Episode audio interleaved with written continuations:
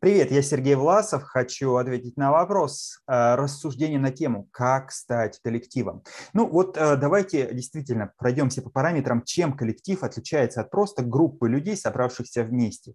Во-первых, это вектор движения. Коллектив – это всегда совместная деятельность. Группа людей, э, которые собираются вместе, могут общаться, могут интересоваться, но у них нет общего продукта, нет общего результата. А что же является общим продуктом, общим результатом? А, что это за вектор движения? Это всегда движение по направлению к определенной цели, к получению определенного необходимого результата. Соответственно, первый фактор, отличающий коллектив, это наличие общих целей а, и наличие понимания необходимости этой цели и движения по направлению к этим целям.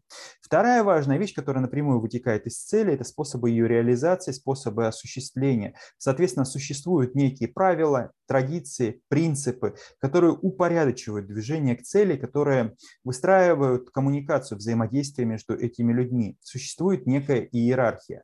Третье правило, которое напрямую вытекает из а, второго, если существуют принципы и правила взаимоотношений, взаимодействия, если есть иерархия, значит должен быть и организатор, должен быть лидер, некий формальный или неформальный а, глава этого сообщества.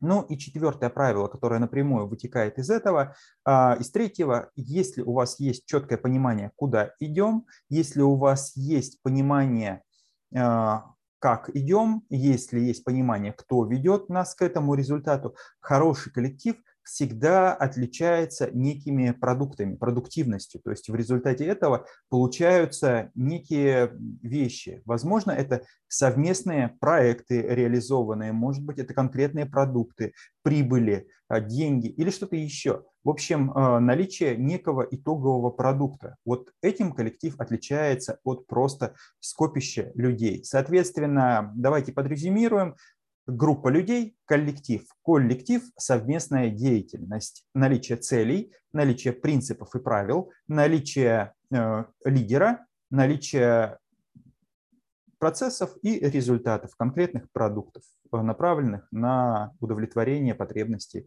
окружающих. Вот это и есть отличие коллектива. Буду рад новым вопросам. С вами был Сергей Власов. До скорых встреч.